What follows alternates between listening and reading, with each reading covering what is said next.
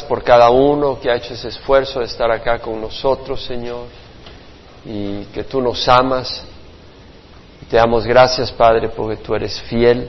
Y Señor, yo te ruego de que tú toques cada corazón de los que estamos acá, que tú nos llenes, que tú nos hables, que tú nos corrijas, que tú te manifiestes, que tengamos corazones sensibles. Señor, que tú seas honrado por la actitud de nuestros corazones que tú seas bendecido, que nuestras vidas te puedan bendecir.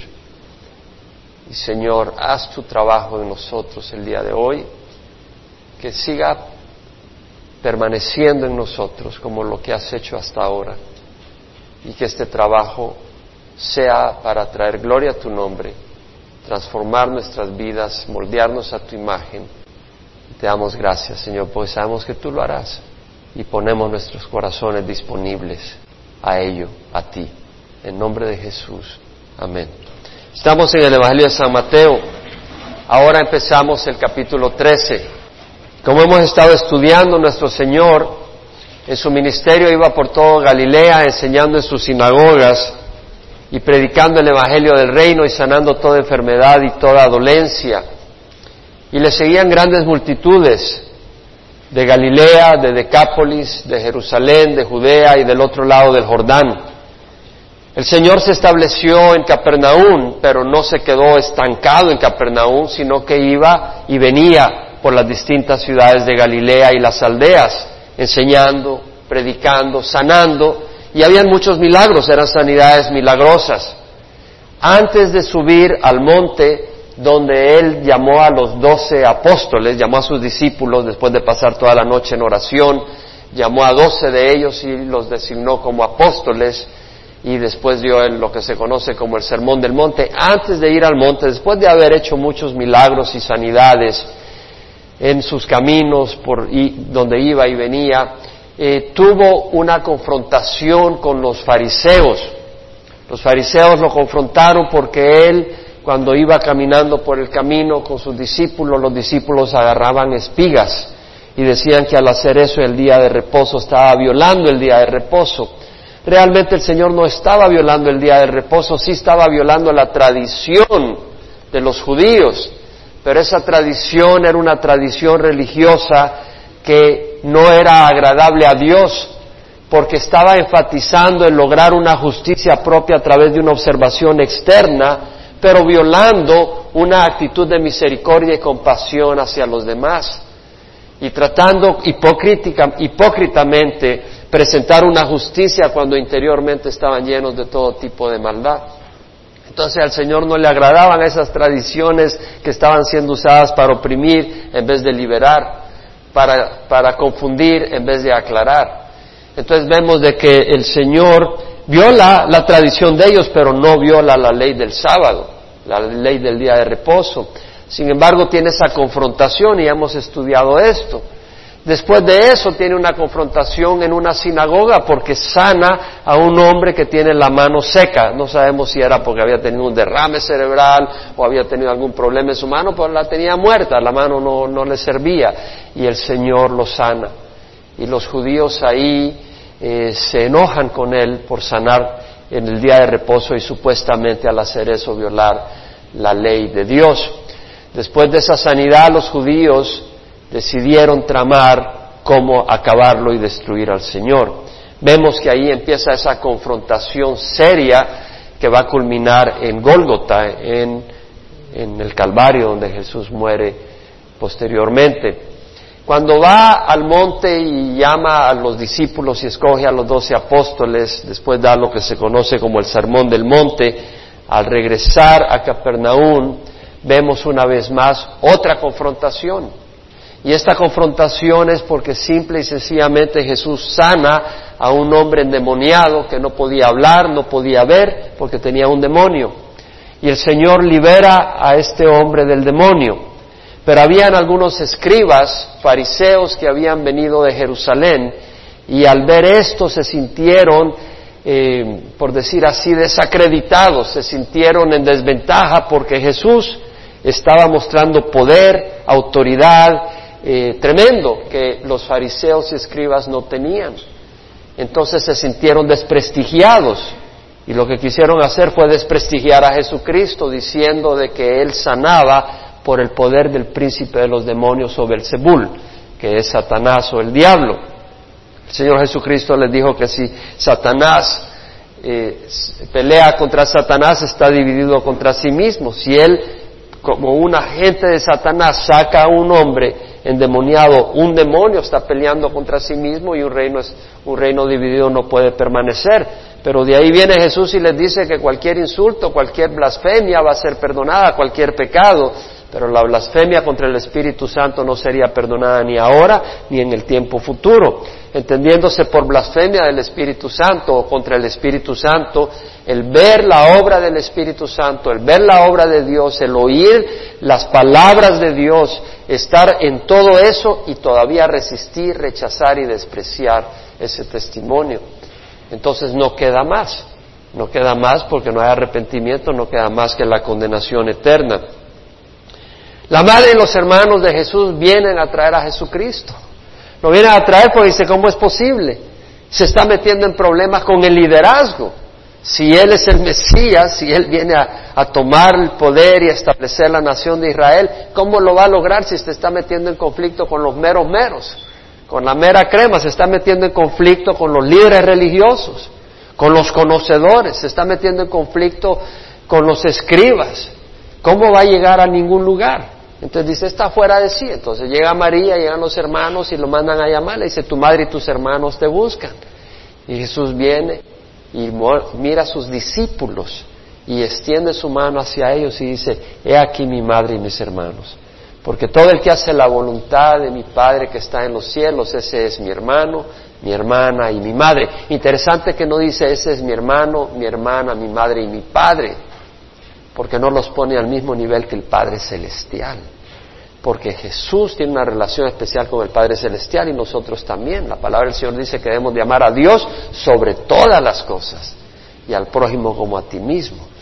Entonces el Señor está demostrando, sin embargo, en esa, en esa relación, la relación que tenemos aquellos que hacemos la voluntad de Dios.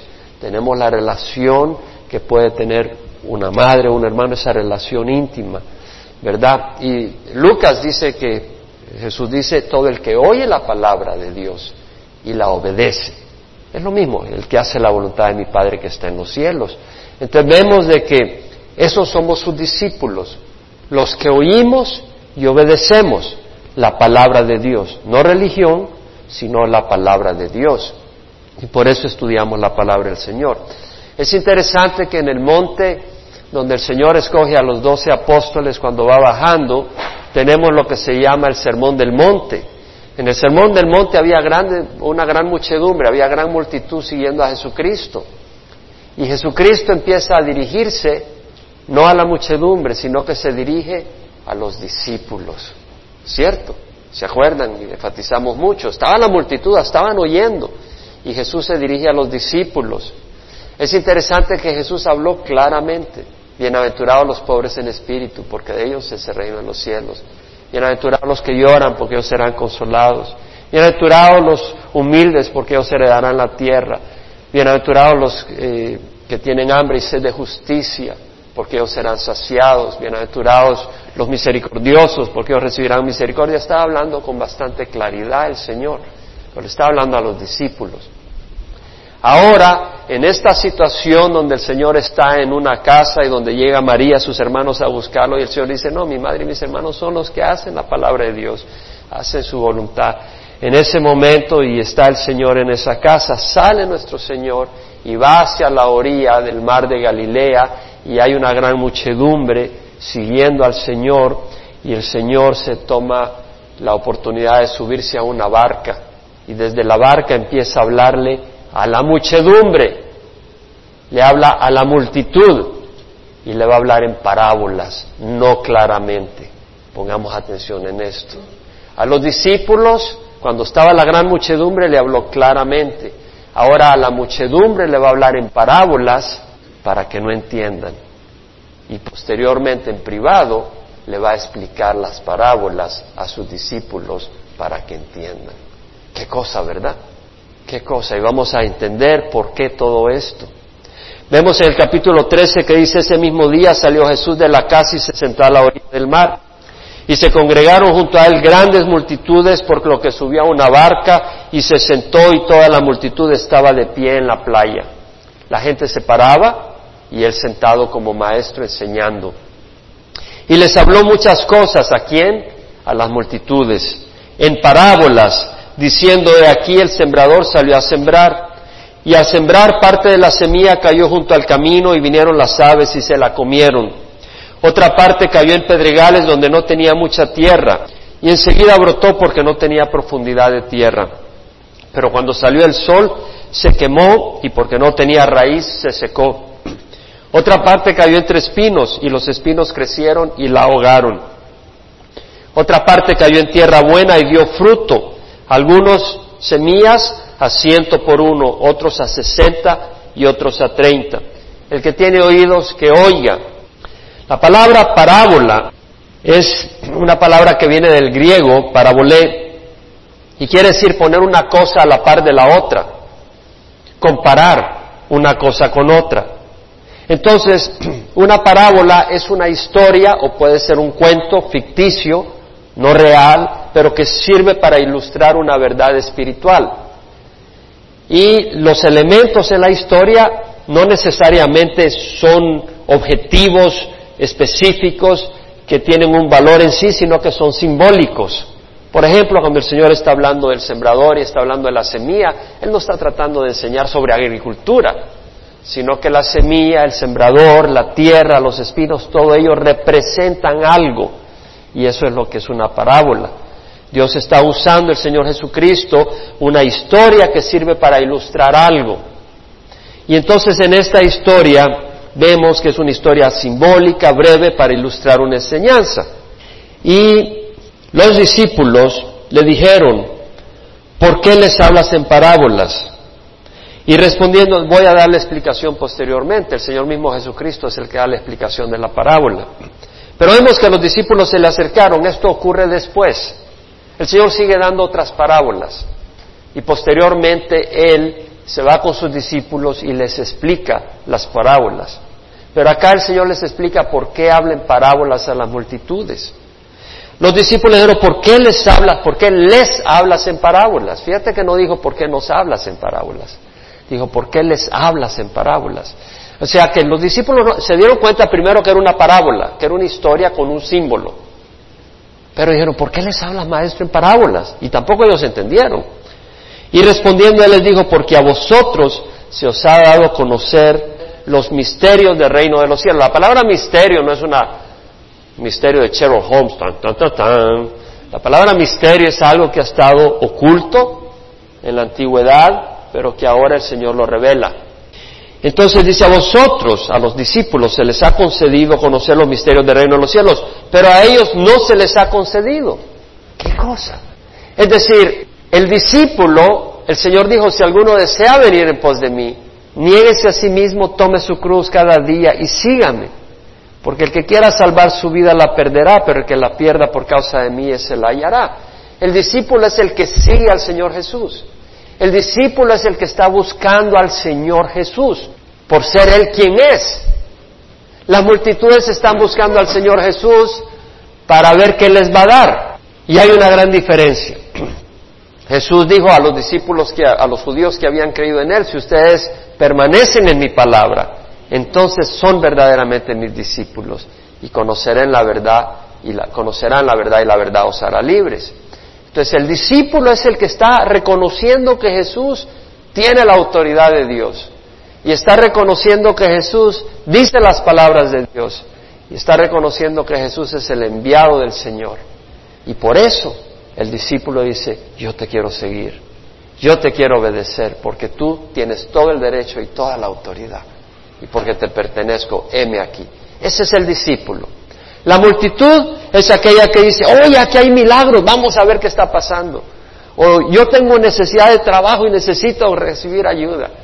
Pero no tiene realmente un espíritu de adoración hacia el Señor, sino que quiere simplemente buscar salir de su problema. Eso es lo que es la multitud. El camino de la salvación es angosto, pocos son los que entran en él. El de la perdición es ancho y muchos son los que van por ahí, dijo el Señor. Ahora vemos de que el Señor les dice, cualquiera que tiene se le dará más y tendrá en abundancia, pero cualquiera que no tiene aún lo que tiene se le quitará. Muy importante. Aquí no está hablando de cosas materiales, aquí está hablando de conocimiento. Y se les habla en parábolas, porque a vosotros se ha concedido conocer los misterios del reino, pero a ellos no. Está hablando de conocimiento. Y luego dice, al que tiene se le dará más y tendrá en abundancia, pero al que no tiene, aún lo que tiene se le quitará. Es decir, aquellos discípulos, los discípulos que tenían, habían conocido, habían recibido revelación de Dios, estaban siguiendo al Señor, aún iban a recibir más. Y el Señor les iba a aclarar estas parábolas para que conocieran más. Pero los que no tienen, es decir, la muchedumbre que oían, veían, pero seguían ahí buscando que Dios les ayudara, pero no, habían no, no rendían su vida al Señor. Ellos tenían poco, comprendían poco, pero aún lo que comprendían iban a entrar en confusión. Es cosa seria, el conocimiento es muy importante. Yo pienso que un ingeniero civil que va a construir puentes necesita conocer la ciencia de su campo y necesita conocer la tecnología de su campo y necesita aplicarla apropiadamente para ser un ingeniero exitoso. Un médico le, le conviene conocer la ciencia médica, los principios médicos de biología, de química involucradas en el cuerpo humano, de física, conocer esos principios porque hay, hay principios, el flujo de sangre en las arterias, la, la célula, las reacciones químicas y bioquímicas, el oxígeno, la hemoglobina, todo eso, se requiere conocer ciencia, química, física y otras ciencias. Y además se requiere conocer tecnología, la aplicación de la ciencia a través de equipos y conocimientos de operación, cirugía, bisturís, eh, anestesia, todo eso. Y necesita no solo conocerlo, pero necesita saber aplicarlo necesita aplicarlo, si no, no va a ser un médico efectivo. Si no aplica los buenos conocimientos y nosotros en el ámbito espiritual necesitamos conocer y obedecer, aplicar, si queremos ser exitosos en el campo espiritual. Y vemos entonces de que el Señor le dice que los que conocemos lo que tenemos, tendremos más para tener en abundancia. Pero los que no tienen, aún lo que tienen se les quitará. Por eso es importante tomar una decisión hacia el Señor, porque si tú no tomas una decisión hacia el Señor y solo estás ahí dentro de la muchedumbre, vas a entrar en confusión. Y lo vemos. Hay personas que vienen a la iglesia, oyen un poco, reciben un poco, pero después caen en un molote de confusión, porque aún lo que tienen se les quita. ¿Por qué? porque no vienen con corazón noble a escuchar la palabra del Señor.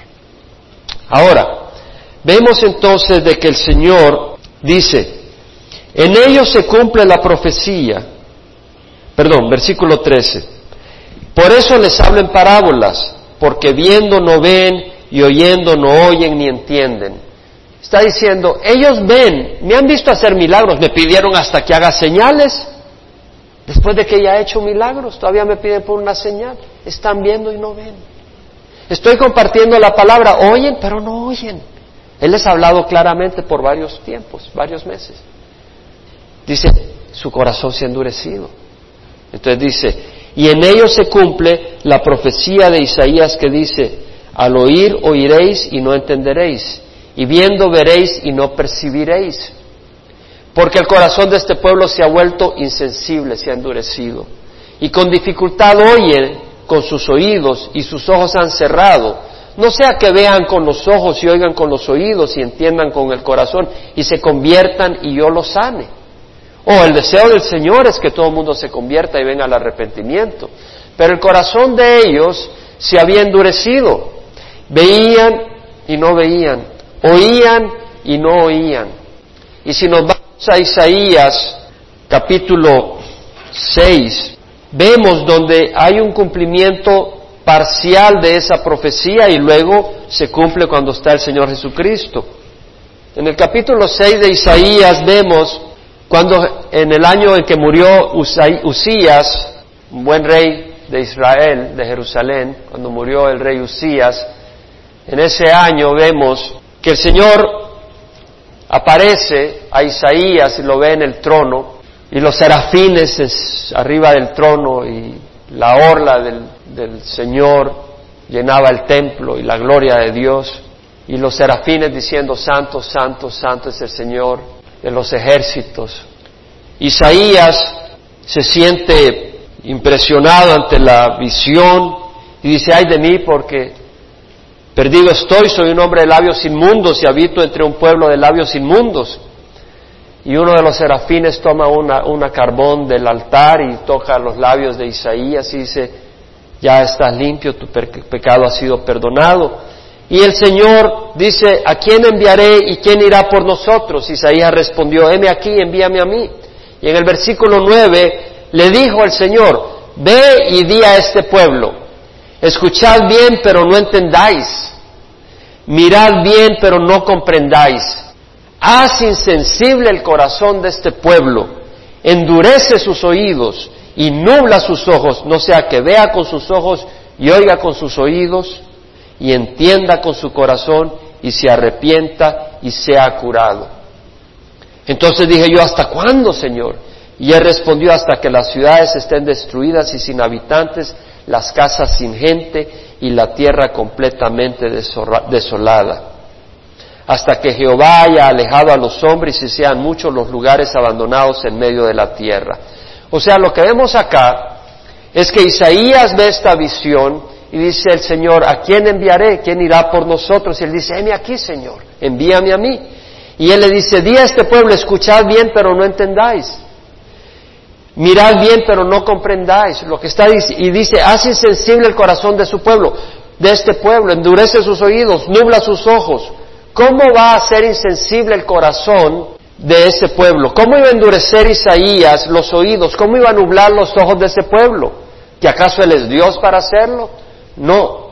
Pero al proclamar la palabra del Señor, diciendo, escuchad bien, pero no entendáis, mirad bien, pero no comprendáis, Dios mismo iba a endurecer los corazones del pueblo, porque el pueblo estaba rebelde contra Dios. Estaba rebelde, estaba rebelde contra la palabra de Dios.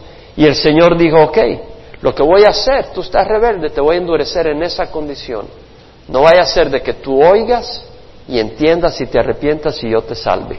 Pero te has, te has entercado tanto, te has, te has puesto tan rebelde que no te voy a dar un chance más. Se acabó. Endurezco tu corazón y no vas a poder ver, no vas a poder ir, no vas a poder oír y vas a ser destruido. Ese es el juicio del Señor. Entonces vemos que ese es el juicio que el Señor está proclamando y, y pasó. Israel fue destruido.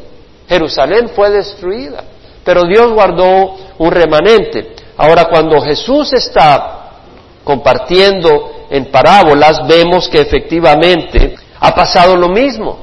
La gente se ha rebelado contra la, revelación del Señor, están acusando a Jesús de sanar el sábado, están persiguiéndolo, lo están eh, afligiéndolo, están en contra de él, le están declarando que él es un agente de Satanás, el Señor dice, ok, ahora voy a hablar en parábolas, porque ustedes han endurecido su corazón y les voy a hablar en parábolas porque no va a hacer que ustedes vean, oigan, entiendan y se salven, pero hasta acá.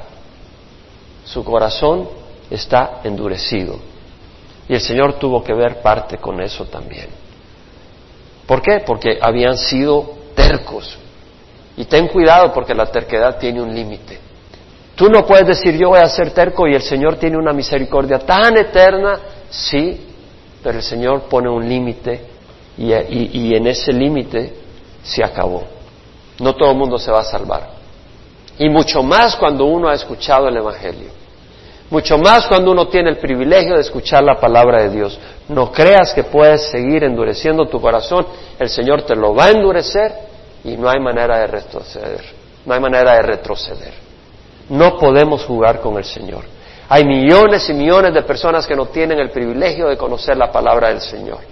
Nosotros no podemos endurecer el corazón. Cuidado acá en Estados Unidos porque estamos muy atraídos por los placeres, por las cosas, las cosas del mundo y podemos endurecer nuestro corazón cuando hay millones y millones de personas en todo el mundo que no tienen ese privilegio. Nosotros debemos de estar en el negocio de escuchar, comprender, recibir y proclamar la palabra del Señor, porque para eso el Señor nos ha traído acá.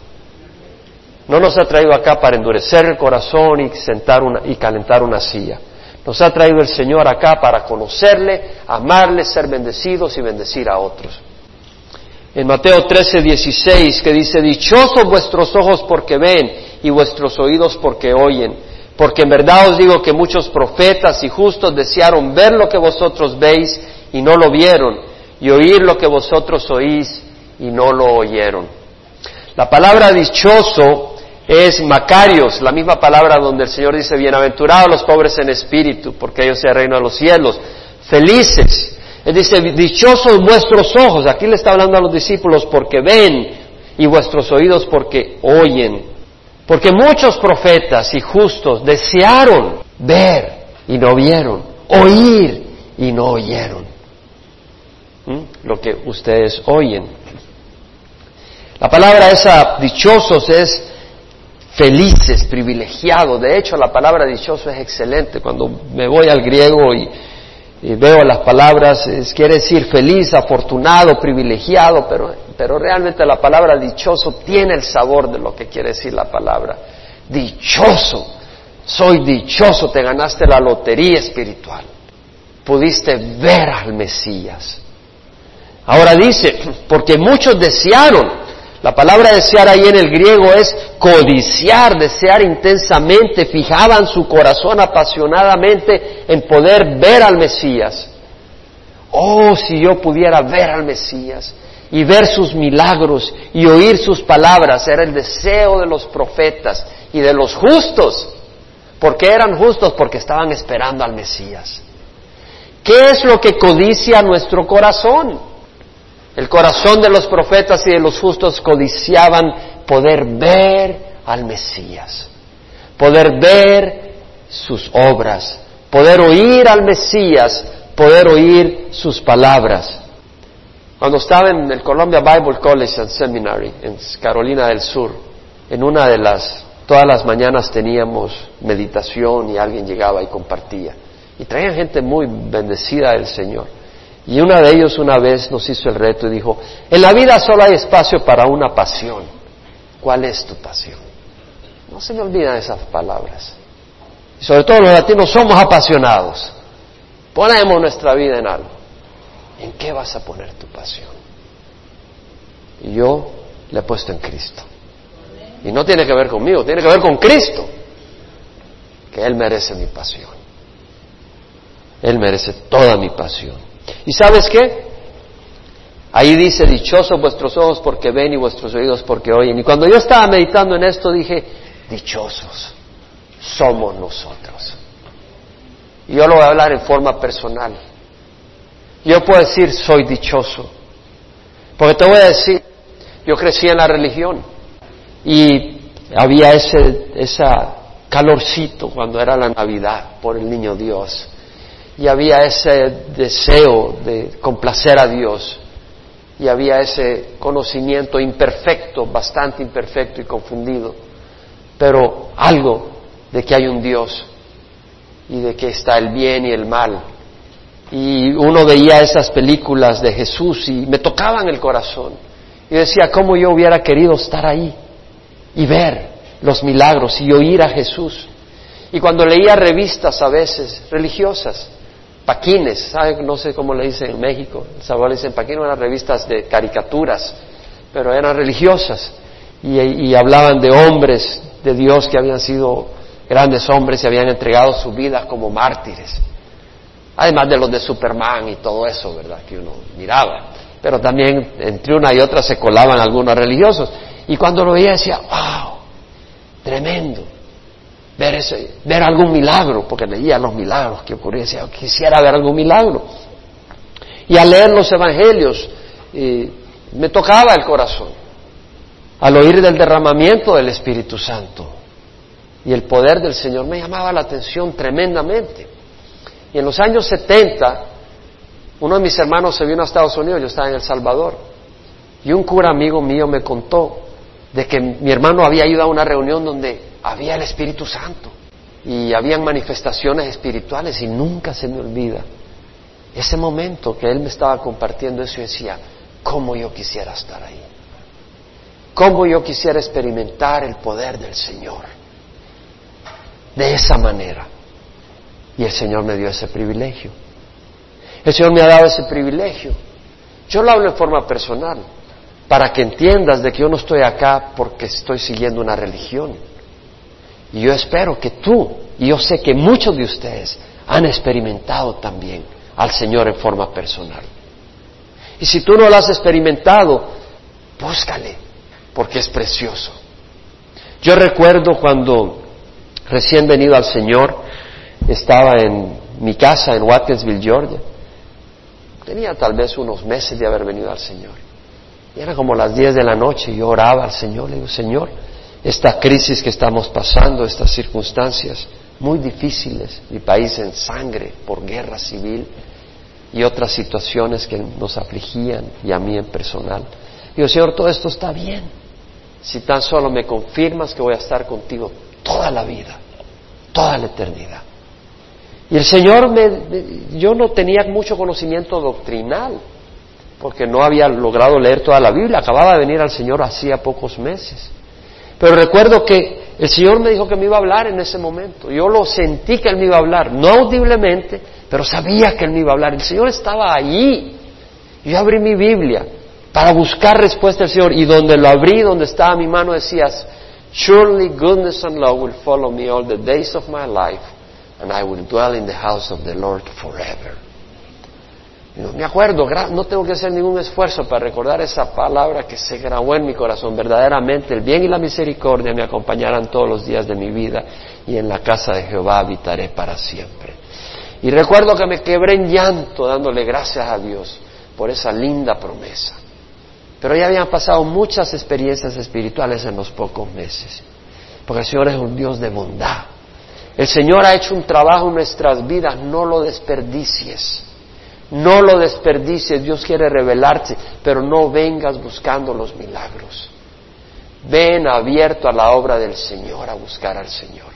Recuerdo que la mañana siguiente yo abría una carta que me venía de un amigo que estaba en el campo misionero en Lesoto, África, volando avionetas en las montañas. Y le compartí a mi esposa que Jesús había estado conmigo en la noche anterior. Le decía, Jesús estuvo conmigo y me habló y me dijo esto, que yo iba a estar con él para siempre. Y mi esposa me miraba. Y yo abriendo esa carta mientras hablaba con ella. Y al abrirla veo que el versículo que tenía en la cabeza de esa carta era exactamente eso. Y en ese momento pude enseñárselo. Y esa misma día yo enciendo la radio, oíamos la radio cristiana. Y ahí ese día proclamaron ese versículo dentro de algunas cosas que proclamaron. Yo sabía que Dios estaba ahí conmigo. Recuerdo cuando mi hijo, yo recién conocí al Señor, tenía que ser operado. Y necesitábamos operar a mi hijo. Ya habíamos esperado dos años. El doctor dijo, no puede esperar más, pues se le va a hacer un cáncer. Ya teníamos dos doctores que habían confirmado. Desde su nacimiento él necesitaba esa operación. Yo me esperé hasta los dos años. Al nacer yo no conocía al Señor, al nacer mi hijo pero después yo ya conocí al Señor. Y me di cuenta que me compartieron de que en Santiago dice la palabra del Señor, si alguno está enfermo, que llame a los ancianos de la iglesia para que oren por él en el nombre del Señor, ungiéndolo con aceite, y la oración de fe restaurará al enfermo y el Señor lo levantará. Y dije, bueno, si aquí dice, vamos a hacerlo, porque yo decía, si el Señor lo dice, lo hacemos. Yo había dicho, Señor, si te quieres llevar a mi hijo está bien, porque yo te conozco y sé que mi hijo está en tus manos si tú te lo quieres llevar, bien, pero también si tú te lo quieres sanar, ¿por qué no? Y ese domingo fuimos a la iglesia y le dije al pastor, pastor, yo quiero que ustedes unjan a mi hijo y oren por él, porque está en la Biblia. Fabuloso. Después del servicio fueron los ancianos de la iglesia y me, me invitaron a mí. Oraron por él, ungieron con aceite. El tercer día después de eso, mi hijo estaba sano, literalmente.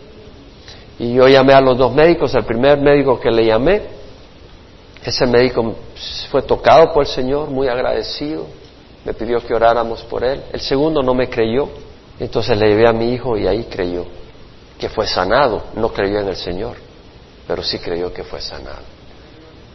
Y entonces vimos la gloria del Señor.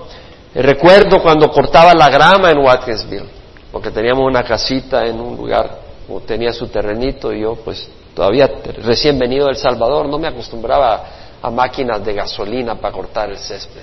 Entonces me había comprado una de esas de puro músculo que hay que empujar el asunto. Y recuerdo de que como había que echarle puro músculo y era medio perezoso para eso, sí salía a correr, pero para estar cortando el césped, pero ni borracho. Pero se me había crecido que ya, ya me iba a sacar la ciudad de ahí. Así que dije, tengo que cortar el césped. Y se había puesto eso como que iba a llover, que no se podía cortar el césped. Eso estaba que podía respirar agua. Estaba así y, realmente dije, bueno Señor, detén la lluvia. No, además no dijo de que detuvo la lluvia, no, yo no dije nada de eso. Pero lo único que te puedo decir es que le dije, Señor, déjame cortar la grama, yo tengo que cortar la grama.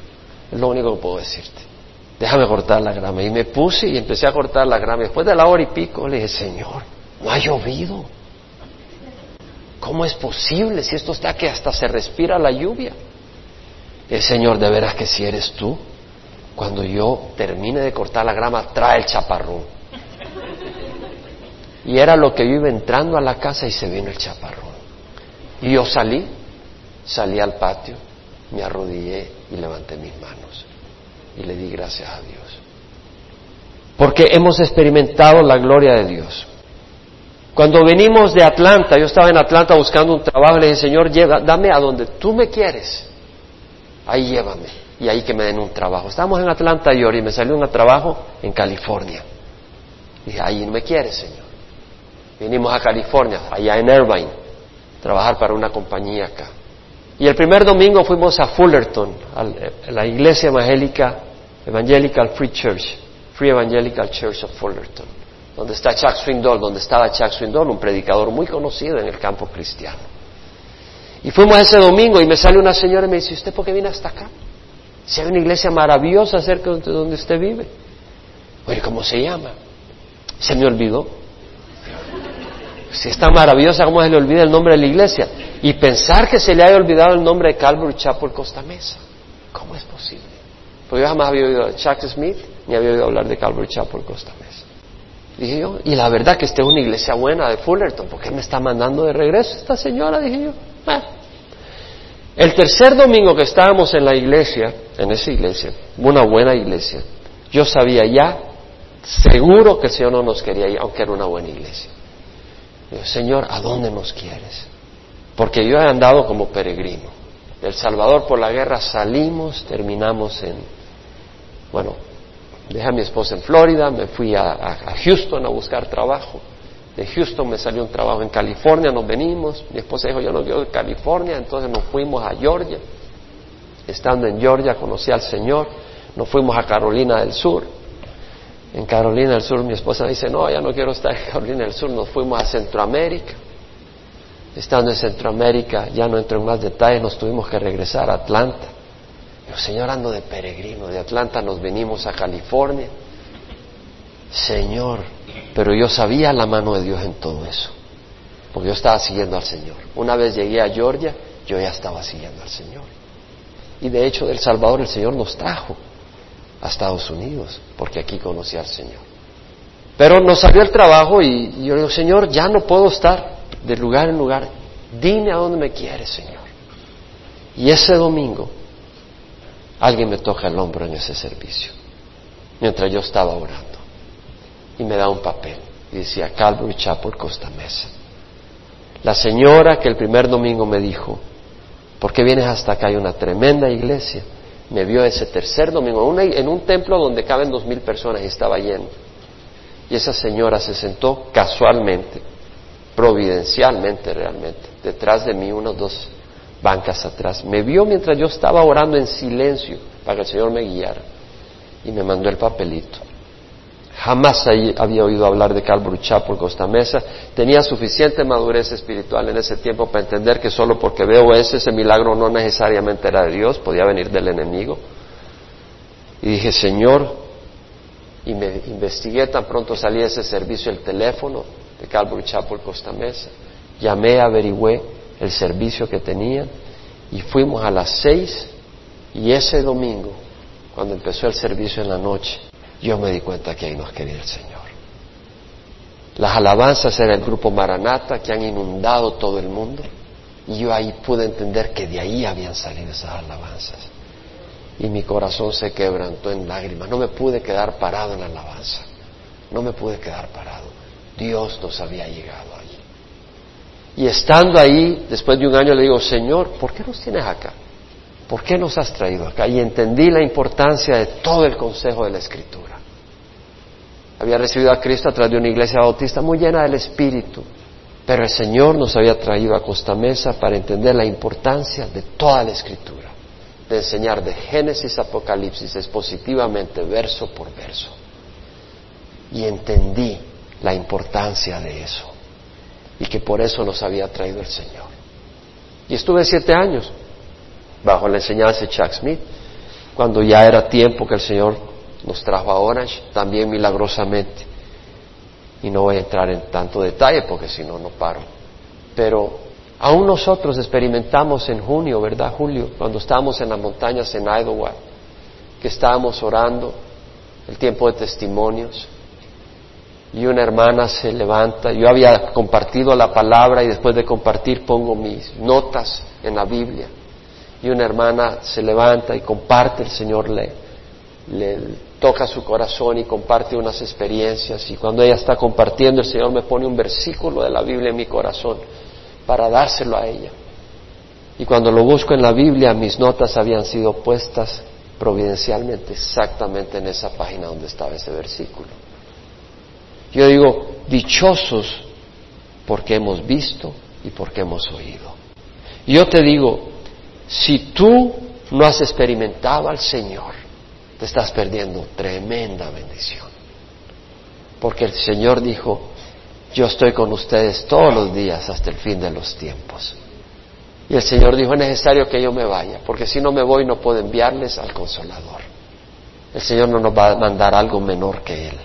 Nos envió a alguien igual que Él, el Espíritu Santo, que está con nosotros y con gran poder se mueven nuestras vidas. En Jeremías leemos que dice el Señor, yo sé los planes que tengo para vosotros, planes de bienestar y no de calamidad, para daros un futuro y una esperanza. Me invocaréis y me rogaréis y yo os escucharé. Me buscaréis y me encontraréis cuando me busquéis de todo corazón. Las multitudes no estaban buscando al Señor de corazón estaban buscando las cosas del Señor. Los discípulos estaban buscando al Señor de todo corazón. Y esa es la diferencia. Viene el Señor y les explica las parábolas del sembrador. Vosotros pues escuchad la parábola del sembrador.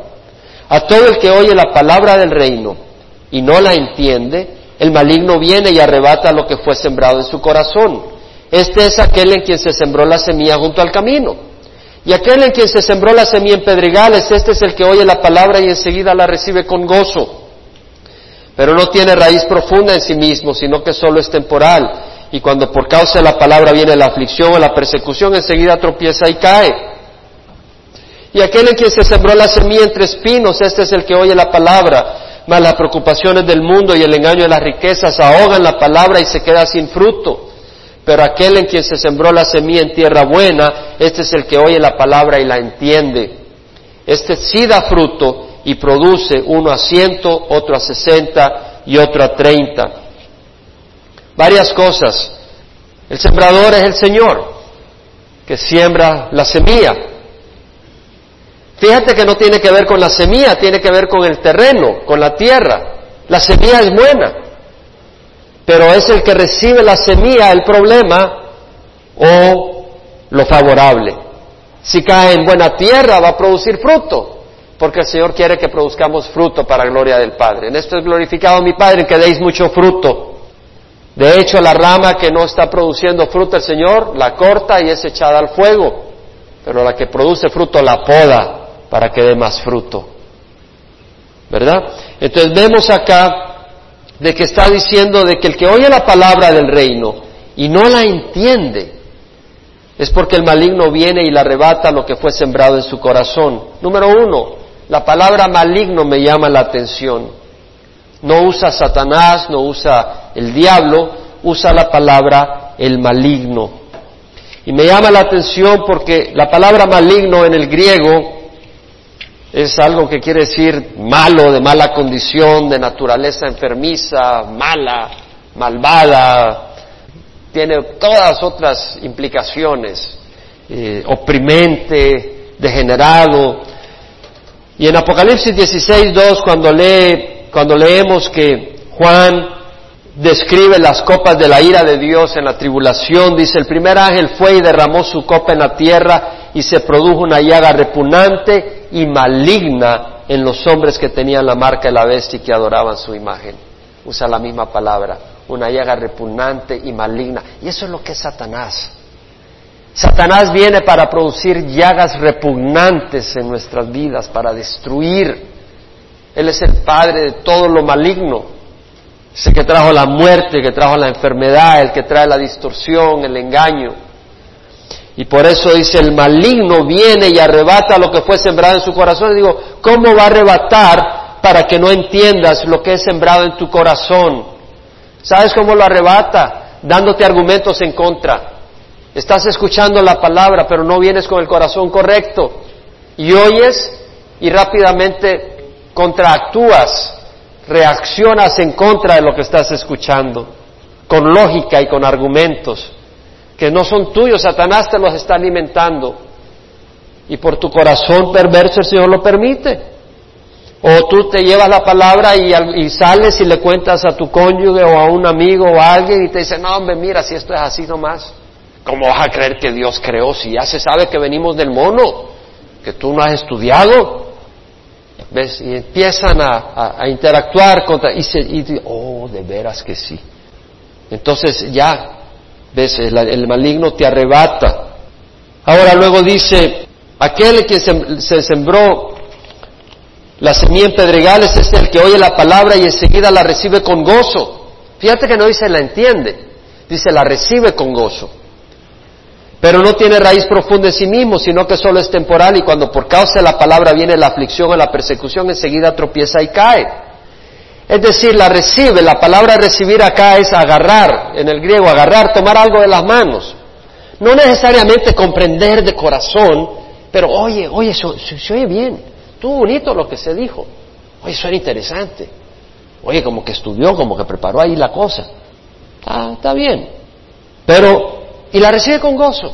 Sí, pues, está suave la cosa. Está bien, vamos a estar bien con Dios. Vamos a ir a la iglesia. Oímos. Y está entretenido un poco la cosa. Pero luego viene la oposición o la persecución por la palabra, la aflicción. Tal vez el Señor dice, hey, ya no puedes seguir robando viene la aflicción por la palabra. No, pero me gusta mi carrito. Ya no puedo seguir pagando. Ah, no. Yo sigo pagando mi carrito, sigo robando. Pero vino la aflicción, se echa para atrás. O viene la persecución. Aleluya. ¿Tú eres un aleluya? No, no, yo no soy aleluya. No, no, no, no, nada de eso. porque me obligaron, me torcieron el brazo, por eso fui. Se va para atrás. Es decir, se, se desinfla se desanima, se sale de la carrera por la persecución, porque va a haber persecución. Y aquel a quien se sembró la semilla entre espinos es el que oye la palabra, mas las preocupaciones del mundo y el engaño de las riquezas ahogan la palabra y se queda sin fruto. Dos cosas, las preocupaciones del mundo y el engaño de las riquezas. La palabra preocupación en el griego acá quiere decir una ansiedad, una inquietud que te absorbe y te distrae por las circunstancias, las necesidades de este mundo. Y tú tienes necesidades, todos tenemos necesidades en este mundo, pero puedes que las necesidades te absorban y estás tan preocupado por las necesidades que no le dedicas tiempo al Señor. No, no, no. Yo trabajo, tengo que trabajar, y cuando ya tenga trabajo y tenga todo mi trabajo, entonces voy a ir a la iglesia. ¿Y por qué no vas a la iglesia y trabajas también? No, porque entonces no tengo tiempo para trabajar. O trabajas 24 horas al día, 7 días a la semana. No, haz tiempo, busca del Señor, lee la palabra del Señor, haz tiempo para el Señor. Y si tú haz tiempo para el Señor, el Señor se va a encargar de ti. Pero si tú quieres poner el mundo y resolver el mundo en tus manos, pues a ver si sales adelante. Tú no controlas el mundo, tú no controlas las circunstancias, no las controlas. Las preocupaciones del mundo te van a abrazar si tú no tienes fe. Y para tener fe necesitas la palabra del Señor.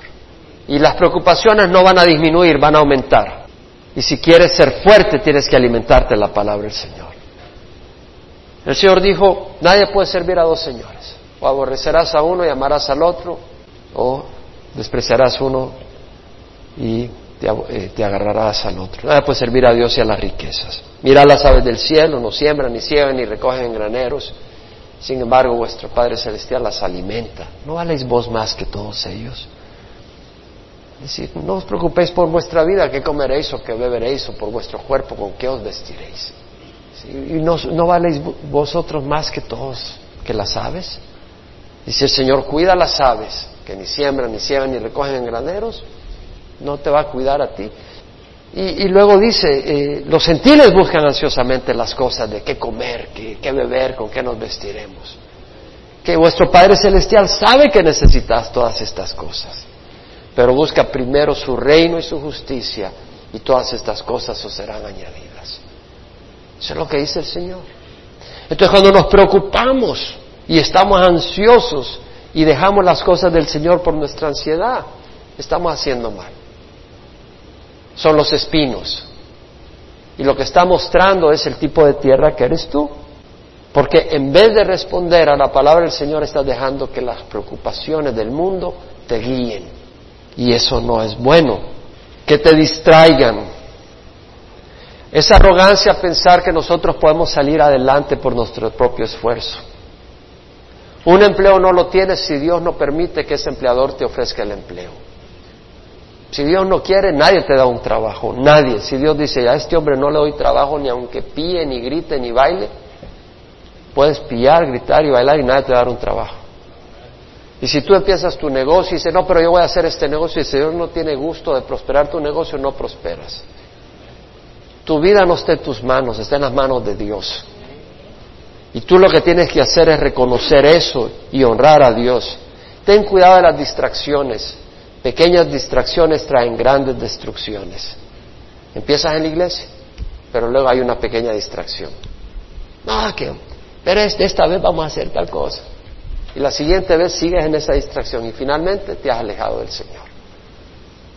Pequeñas distracciones traen grandes destrucciones. Y luego la otra cosa, una es las preocupaciones del mundo y otra el engaño de las riquezas. La palabra engaño quiere decir falsedad, mentira, farsa. Estoy hablando, mirando la palabra en el griego. Lo que está diciendo es que las riquezas son engañosas. Hay personas que por querer obtener, riquezas pasan embebidos y obsesionados y no hay espacio para las cosas de Dios. Están, pero es un engaño. Van a morir igual que como entraron. No se van a poder llevar nada de este mundo. y muchos entregan su alma para obtener riquezas y no las obtienen. Es como un espejismo. Siempre esto sí va a funcionar, esto va a funcionar y no obtienen las riquezas. Y otros las obtienen, pero esas riquezas han sido una trampa. Ya mencioné que la palabra engaño es mentira, farsa, falsedad. De, hecho, la palabra en el griego es, se usa para, para nombrar lo que es eh, el palito con que sueltas una trampa para que caiga. Sí, es, es una trampa. Es un truco, un anzuelo. Sus ventajas temporales seducen por el precio del infierno eterno. O sea, tú estás seducido por las ventajas de las riquezas, lo terminas condenado eternamente. Ahora, si Dios te la da es otra cosa. Si Dios te las da es otra cosa, pero ten cuidado si Dios te las da. porque también son una trampa si pones tu corazón en ellas. Entonces vemos acá el engaño de las riquezas ahogan y se queda sin fruto. En Lucas 9:25 el Señor dijo, ¿de qué sirve al hombre ganar el mundo entero si él mismo se pierde o se destruye a sí mismo? ¿De qué sirve todo eso? En Proverbios 23:4 el Señor dice, no te fatigues en adquirir riquezas, deja de pensar en ellas. En Proverbios 11:28 dice, el que confíe en sus riquezas caerá, pero los justos prosperarán como la hoja verde. ¿Te das cuenta el peligro de las riquezas? Aquellos que tienen riquezas y están confiando en ellas van a caer, dice la palabra del Señor. Y en el Proverbios 11:4 dice, de nada sirven las riquezas el día de la ira, pero la justicia libra de la muerte. Ahora tenemos la semilla que cae en tierra buena. Y ese es el que oye la palabra y la entiende. Este sí da fruto y produce. La palabra entender acá significa, en el griego significa juntar, unir hostilmente a dos enemigos para la batalla. Está hablando de una interacción, de un encuentro. La palabra entender es el concepto y nuestra mente se abrazan ahí, entran en acción, entran en interacción. No es aquello de que tú estás tratando de entender, pero el concepto te escapa, no lo, no lo agarras. Hay una interacción. La mente capta la idea, el pensamiento. Entender la palabra de Dios quiere decir comprender sus implicaciones. No quiere decir, ok, salió el, sembrador, tiró la semilla, cayó en, el camino y como la tierra estaba dura porque todo el mundo iba pasando por ahí, no penetró y vinieron las aves y se la comieron. Interesante, oh, qué bonito. No hay que tirar las semillas en, en el suelo. Eso no es entender. Y luego otra cayó entre pedregales y como no había tierra profunda, eh, había humedad y empezó a brotar la semilla, pero no pudo sacar raíz porque no había tierra donde meterse y salió el sol y se quemó. No hay que meterla en pedregales. No, no está hablando de eso el Señor. Y la que cayó entre espinos, crecieron los espinos y la, la asfixiaron, ya pudo, no pudo dar fruto. Hay que tener cuidado de que no hagan espinos. No está hablando de eso. Oh, está hablando de que hay que recibir la palabra del Señor para producir fruto. Sí, lo has entendido acá, pero lo has comprendido. ¿Sí me entiende? Cuando decimos las preocupaciones de la vida y cuando decimos las riquezas y el engaño de las riquezas son esos espinos, lo has comprendido. Porque lo puedes entender acá, pero lo has comprendido en tu corazón. Ese es el entendimiento que estamos hablando. Estamos hablando de entender la ventaja y la ganancia para quien sigue la palabra del Señor. El Señor dijo, no os, no os acumuléis tesoros en la tierra donde la polía destruye, donde el ladrón entra y roba, sino acumulaos tesoros en los cielos, donde no entra el ladrón ni la polía destruye, porque donde está tu tesoro está tu corazón. Entonces el Señor está diciendo, ten cuidado ¿Qué es lo que estás abrazando? Y si tú entiendes esto, y si tú entiendes que al seguir al Señor hay vida eterna, y al seguir al Señor hay tesoros eternos, y al mantenerte recto y limpio, recta y limpia, al no, al no, ensuciar tu mente con programas de basura en la televisión, al no permitir que tus hijos estén viendo cualquier basura en la televisión, es porque has comprendido la palabra del Señor, no solo oído la palabra del Señor. Si tú oyes la palabra del Señor, pero en tu casa enciende la televisión y tus hijos ven cualquier basura, es porque has oído, pero no has comprendido. No has entendido realmente. Hay una diferencia. Entender las implicaciones de mantener tu corazón separado de la basura de este mundo. Y entender las consecuencias de rechazar la palabra del Señor. Porque hay consecuencias. Hay consecuencias de rechazar. Si tú necesitas una medicina y tú rechazas la medicina, va a haber consecuencias. Si tú necesitas líquido, porque si no te vas a deshidratar en la carrera que llevas, hay consecuencias. Hay consecuencias. Si tú no le echas gasolina al carro suficiente para llegar a tu destino y vas por el desierto, hay consecuencias. Necesitamos entender la palabra de Dios más que mentalmente en el corazón. Y el salmista entendió eso de corazón y dijo en el Salmo 119, 34, dame entendimiento para que guarde tu ley y la cumpla de todo corazón. Muchos jóvenes no entienden la palabra del Señor y van y tienen sexo a los 13, 14, 15 años y, estuvieron en la iglesia, pero no entendieron la palabra del Señor en su corazón y se afligieron con todo tipo de problemas y circunstancias. El salmista dice, yo soy tu siervo, dame entendimiento para que conozca tus testimonios. Los, los, judíos, la multitud, no entendió la palabra del Señor porque el Señor se la dio en parábolas, porque habían endurecido su corazón. Salmo 25.4 dice, los secretos del corazón son para los que le temen y Él les dará a conocer su pacto. ¿Por qué vamos a temer al Señor? Porque Él es el creador del universo. Dice la palabra que la ira de Dios se revela desde el cielo contra toda injusticia e impiedad de los hombres que con injusticia restringen la verdad. Porque lo que se conoce acerca de Dios es evidente dentro de ellos, pues Dios se lo hizo evidente, porque desde la creación del mundo sus atributos invisibles, su eterno poder y su deidad se han visto claramente por medio de lo creado. Hay un universo creado, hay una maravilla, un balance, un orden, una creatividad increíble, y el hombre debe de reconocer que hay un Dios.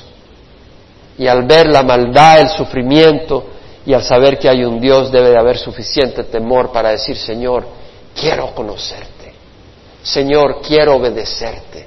Señor, quiero seguirte. Y a ese corazón el Señor bendice. Dice la palabra del Señor que el principio de la sabiduría es el temor a Jehová. Los necios desprecian la sabiduría y la instrucción. La ventaja de estudiar la palabra capítulo por capítulo, versículo por versículo, es que lo único que puedo hacer yo es simplemente exponer la palabra. Y hay parte donde exhorta, hay parte donde corrige y hay parte donde anima. Y lo bueno es que nadie de ustedes puede decir, el pastor me estaba a mí tirando, porque yo solo lo que hago es poner la palabra del Señor. Y lo que puedo agarrar yo acá dentro de todo eso es dichosos porque hemos visto y hemos oído. Vamos a cerrar los ojos. Y si tú nunca has recibido a Cristo Jesús con los ojos cerrados, ¿por qué no lo recibes hoy? Necesitamos invitar personas que no conocen al Señor para que también ellos reciban al Señor. Y nosotros que le hemos recibido podemos decir dichosos.